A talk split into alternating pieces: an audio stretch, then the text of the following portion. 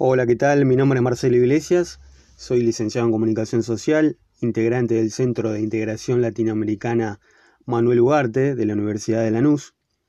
Y bueno, bienvenidos a este espacio para tratar la historia argentina, la historia latinoamericana, con otra mirada, ¿no?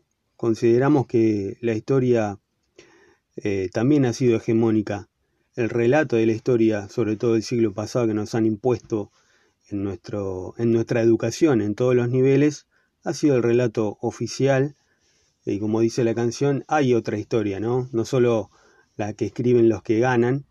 Eh, y este espacio, bueno, es para difundir un poco esa otra historia, la, del pensamiento nacional, eh, la mirada y los temas que tal vez no han sido considerados por la historia oficial, tratar de, abordar, de hacer algo entretenido, algo novedoso, de incorporar conceptos, temas, personajes que han tenido relevancia en nuestra historia nacional y latinoamericana. ¿Qué es el pensamiento nacional? Eh, es un conjunto homogéneo de intelectuales, de escritores, de pensadores, justamente que en esta idea de una noción colonial, ¿no? de una nación, una noción de un país que ha sido semicolonia, ha sido dependiente eh, oligárquicamente del imperialismo de Inglaterra, eh, siempre dependiendo del extranjero, no pensando en cuenta propia, ellos rompen con esta línea y sobre todo situados desde la Revolución de Mayo, en 1810, en la batalla de, Caseros, en Pavón, han propuesto otra línea, eh, una revisión de la historia con aportes importantes. Así que humildemente, entre mi visión propia y la difusión de estos autores, que ni siquiera han tenido lugar eh, en el sistema educativo, eh, han quedado censurados eh, o han sido desplazados de nuestro sistema educativo, incluso en la universidad, ¿no? que es un espacio donde se ven infinidad de, autores y temas, han quedado excluidos. Así que esperemos que, espero que les guste esta, esta visión de la historia y espero poder aportarles eh, algo novedoso, algo entretenido y que, puedan interesarse en el tema. Muchas gracias. Hoy vamos a tocar, eh, para empezar, eh, a Eduardo Estesano. Vamos a tratar a Eduardo Estesano. Eduardo Estesano, él, publica muchísimos libros, pero hoy vamos a tratar un pequeño tema. En el ejército de San Martín, la importancia que tuvo en el armado de ese ejército eh, el aporte de los negros, ¿no? De los esclavos. Eh, no se habla mucho de eso, siempre nos quedamos con, la hazaña de San Martín cruzando los Andes. Eh, imaginamos obviamente que fue difícil, lo sabemos, pero nada se ha hablado de, la composición de, ese ejército, del aporte de, los negros, de la lucha del pueblo negro, que en ese entonces por supuesto que eran esclavos, y acaba el aporte de Eduardo Estesano en bases históricas de la doctrina nacional, San Martín Rosas y Martín Fierro. Es una trilogía, ¿no? De, toda una línea eh, histórica, pero vamos a empezar con San Martín. Eh, el plan de San Martín para armar su ejército eh, incorporando a los esclavos. La infantería negra caracterizó a los ejércitos libertadores. Decía San Martín, el mejor soldado de infantería que tenemos es el negro y el mulato. Los de estas provincias no son aptos sino para caballería, quiero decir los blancos. Por esta razón, y la de la necesidad de formar un ejército en el pie y fuerza que he dicho, no hay más arbitrio que el de echar manos a los esclavos. Por un cómputo prudencial deben producir soldados útiles los siguientes. Buenos Aires y su jurisdicción cinco mil, Cuyo, de que hoy estoy bien enterado, 1190. Córdoba, 2600. El resto de las provincias, 1000. Con lo cual, el total sería de 9790. Hay que destaca eh, Eduardo Astesano que ese plan de movilización de San Martín tuvo una profunda influencia sobre la sociedad de su época. Ante todo, el negro constituía una parte importante de nuestra clase trabajadora por esa época que convivía en todas las labores con el, salario del blanco y libre, ¿no? del hombre blanco y libre. Era, convivía con todas las labores de lo que era el hombre blanco. La movilización significó el enfrentamiento con los sectores de la burguesía agropecuaria eh, y fabril de los poblados. Las protestas por eso comenzaron en Mendoza. El gobernador Luzuriaga afirmó, con motivo de la primera movilización de 700 negros, que lo que le hace tanto más valioso y recomendable, cuanto si se atiende a que esta provincia, puramente agricultora, se desprende del único recurso con que contaba para la conservación de sus haciendas, exponiéndolas a su ruina por la escasez de brazos y nulidad de medios para reemplazar los que en fuerza de sus heroicos sentimientos han cedido con el loable interés de ver triunfar las armas de la nación de los tiranos de Chile.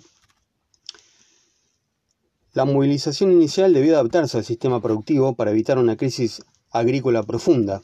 Justamente lo que está marcando ese testimonio es cómo los, los esclavos, en una de sus tareas, de sus labores, trabajaban para los hacendados y tenían que abandonar su trabajo agrícola para ir al ejército, ¿no? a unirse a la causa patria de San Martín. Eh, la movilización inicial debió adaptarse al sistema productivo para evitar una crisis agrícola profunda, como bien marqué. San Martín escribía a Buenos Aires sobre esta primera medida. Lejos de haber estos vecinos recibido con disgusto esta medida, ellos mismos la han cooperado de activamente convencidos de su necesidad y buenos efectos, que probablemente deban esperarse, y que sobre todo he tomado las más oportunas providencias así respecto de la esclavatura urbana como la de los campos, para no defraudar a los propietarios en lo más leve del útil de estos brazos, especialmente en la época actual de las cosechas, adaptándose para los ejércitos doctrinales solo los días festivos de ambos preceptos. Si la vinicultura de Cuyo soportó la desorganización económica que la medida significaba, posiblemente por estar constituida por pequeños fundos cuya explotación comercial podía marchar contando con el esfuerzo familiar de sus propios dueños, otra cosa muy distinta fue en el litoral ganadero, poblado de grandes estancias perdidas en medio de la pampa o de chacras vecinas a los poblados en donde el trabajo del negro era el único posible por la falta casi absoluta de brazos, y otra cosa también fue para el numeroso artesanado de la ciudad de Buenos Aires. Ahí resaltamos justamente otra de las labores, no, no solo que laburaban eh, en el campo, en la agricultura, sino que también eran muchos artesanos. ¿no? Eh, cuenta Artesano que San Martín le manda una carta eh, diciéndole a, a Puerredón que ante la falta de artesanos para constituir las hojotas, para fabricar las hojotas, las sandalias, era mejor andar a patas para conseguir la causa nacional, la causa libertaria, eh, y había, había, que bancarse dos o tres años sin esos artesanos con tal de lograr la, empresa. Dice, dice este ¿no? Continuamos. El negro era por entonces como la tierra y los animales, un instrumento de producción propiedad del dueño, que se compraba o vendía y en tal concepto estaba incorporado a la sociedad civil, con la importancia con la importante peculiaridad local de que muchas familias patricias tenían negros esclavos que alquilaban como salariados en distintas actividades, percibiendo mensualmente el precio del alquiler de su fuerza de trabajo.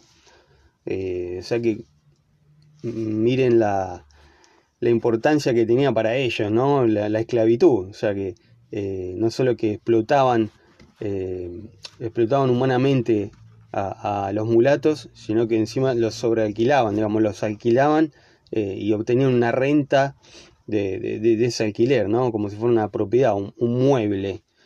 Como si un ser humano fuera un mueble, bueno, percibían este, una renta del alquiler. De cualquier forma, continuó, cumplieron un papel de primera línea en las campañas militares, dice Astesano. San Martín lo reconoció expresamente y dijo, los esclavos harán la mejor tropa en su línea, por su incontestable subordinación y natural endurecimiento en trabajos fuertes. Se consultará en la disciplina y servicios, privarlos cuanto menos se pueda del de su dueño para no perjudicar las propiedades.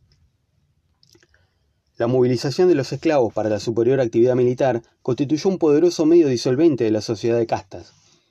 Los negros, los negros de nuestro país incorporados, los que no lo fueron, los esclavos de Chile y Perú, identificaban a los cuerpos patriotas con su liberación.